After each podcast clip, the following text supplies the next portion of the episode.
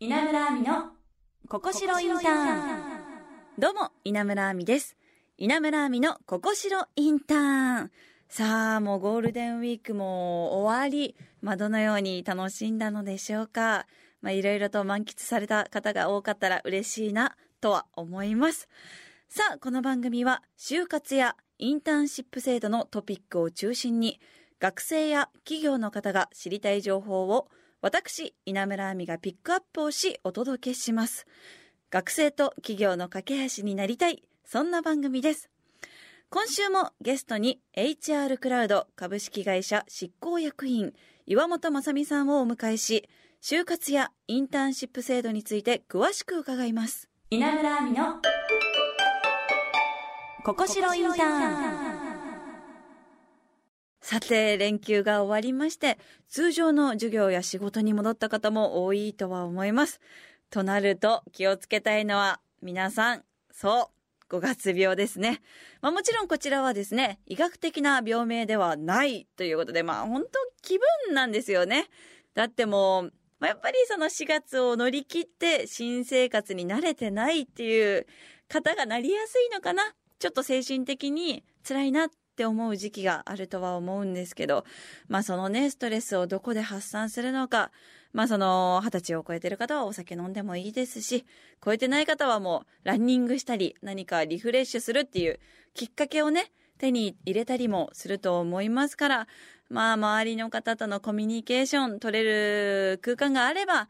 まあ慰めていただいたり、まあ私がいますから慰めますよ。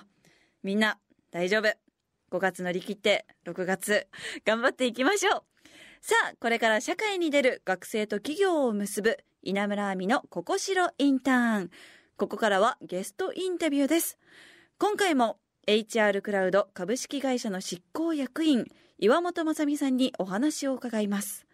まあ、この HR クラウドさんのサイトには仕事を楽しくという文字が社内の雰囲気伝わってくると思うんですけど社内の雰囲気はどのような感じなんでしょうか？そうですね。熱いやつらが多いですね。そうなんですね。もともとまあ先週も触れたんですけども、はい。えー楽しいっていうのは楽をするっていう意味ではなうん。く字は一緒なんですけども、はい。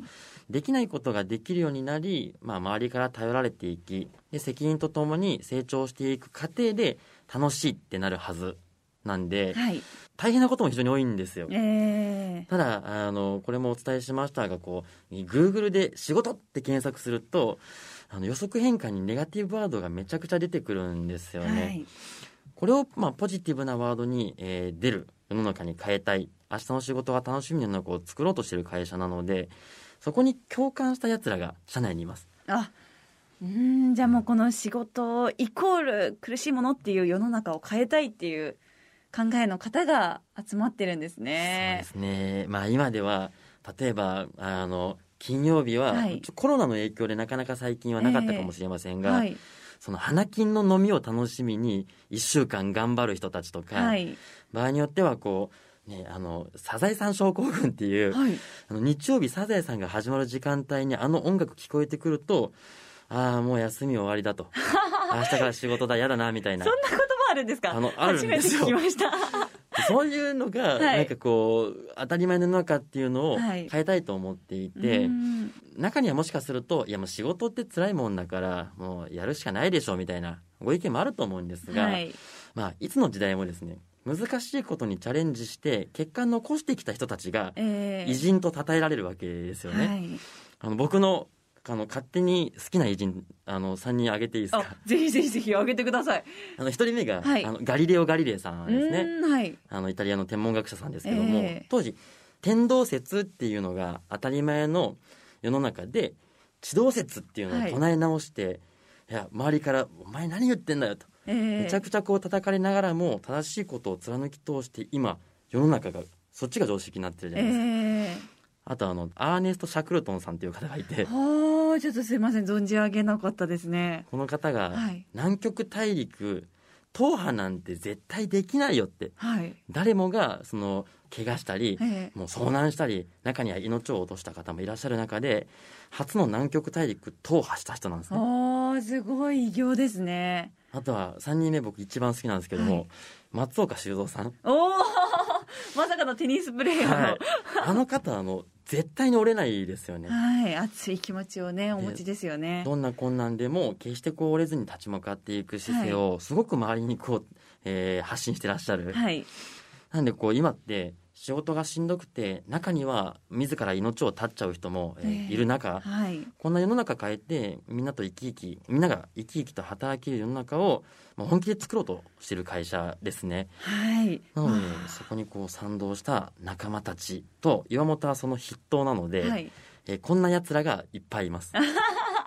そうなんですね。もう本当に今のお話で熱い思い伝わってきたんですけど、まあその HR クラウドさんが開発した採用システムについてお聞きしたいのですがああり、がとうございますその採用一括管理君っていうのを開発されたんですよね？そうですねうちの、えー CTO がはい頑張って開発しました、うーん。これ日本で初めての機能があるそうですね。実は2つ日本で初めてはい搭載した、あの採用システムなんですけど、えいわばその中小企業と。学生に寄り添ったシステムなんですね。はい。どういうことかというと1個目がですねマイページっていうのをなくした日本で初めてのシステムなんです。マイページないと不便じゃないですか？その保存しとけないイメージがあるんですけど。はい、実はマイページが、えーあることによる、はいえーデメリットの方が結構中小企業さん学生さんに多くてですね、え今までの採用はその企業さんの情報を探しに行くときにえはい。マイページにログインして情報を取りに行くっはい。ていうのが当たり前だったんですけども、ええ企業は管理しやすいですはい。一方で学生さんは A 社のログイン B 社のログイン C 社のログインっていうふうにマイページに毎回ログインしなきゃいけないんですねああ、じゃあかなり手間が毎回かかるんですね。そうですね有名な企業さんであればそのあのマイページを持っていたとしてもそこまで学生さんの離脱は、えー多くないかもしれませんが、はい中小企業さんって学生さんとあまりその認知がないので、はい。その障壁を設けておくとそこで学生さんがああじゃあもう面倒くさいからいいやとということで離は脱しちゃうリスクがやっぱりあるんですよね、あ。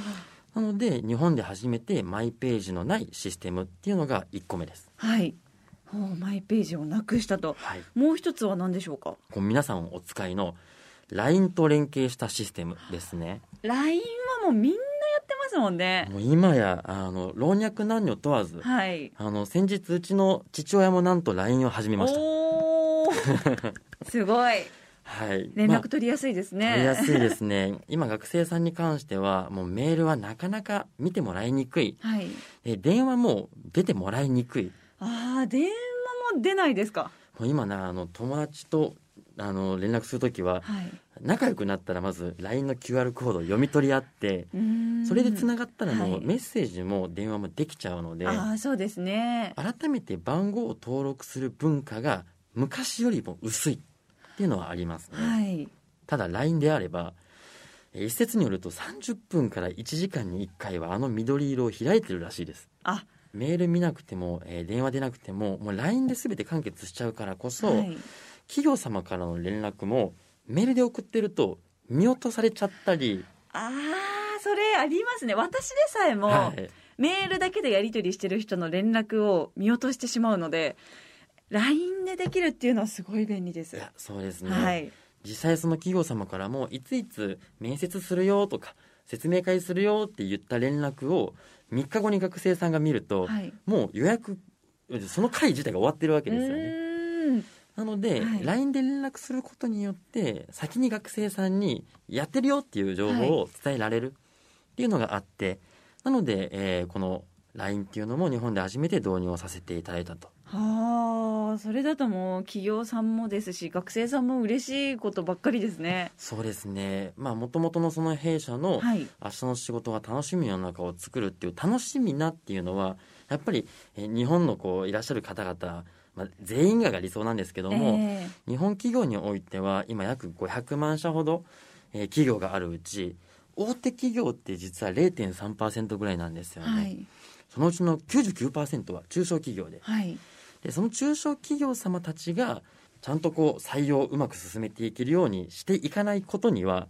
あの明日の仕事は楽しみになっていかないわけですね。はい。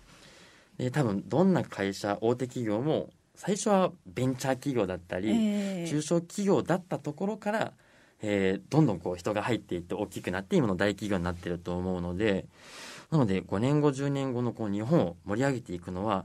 もしかすると今はまだ名もなきベンチャーかもしれないです。ああ、まあこれから発展する会社もたくさんあるでしょうね。はい、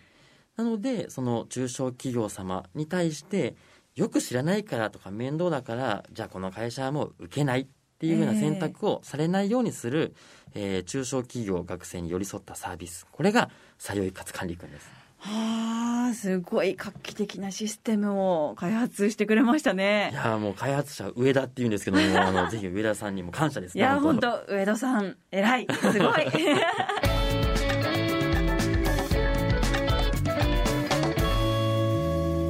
稲村亜美のここしろインターン稲村亜美のここしろインターン。さあ、今回は HR クラウド岩本正美さんに HR クラウドが開発したシステム採用一括管理君について伺いましたが、まあもう画期的ですよね。その、私たちがしなくていい仕事っていうのもそういうシステムに任せられるっていう時代が来たなっていう。もうこの開発者の上田さんにはもう大変私も感謝したいと思います。ということで HR クラウド岩本さんには来週も登場していただきます。番組ではあなたからのメッセージをお待ちしています。これから就活を始める学生の方のお悩みなど、就活やインターンシップについてここが知りたいという質問、その他私に聞いてみたいことなどなど何でも OK です。ぜひ送ってください。アドレスは、ここしろ、アットマーク jocr、JP です。番組ツイッターやホームページもありますので、ぜひツイートやチェックお願いします。そして私も SNS 何やら色々とやってますので、そちらもチェックしていただけたら嬉しいです。それではまた来週です。ここまでのお相手は稲村亜美でした。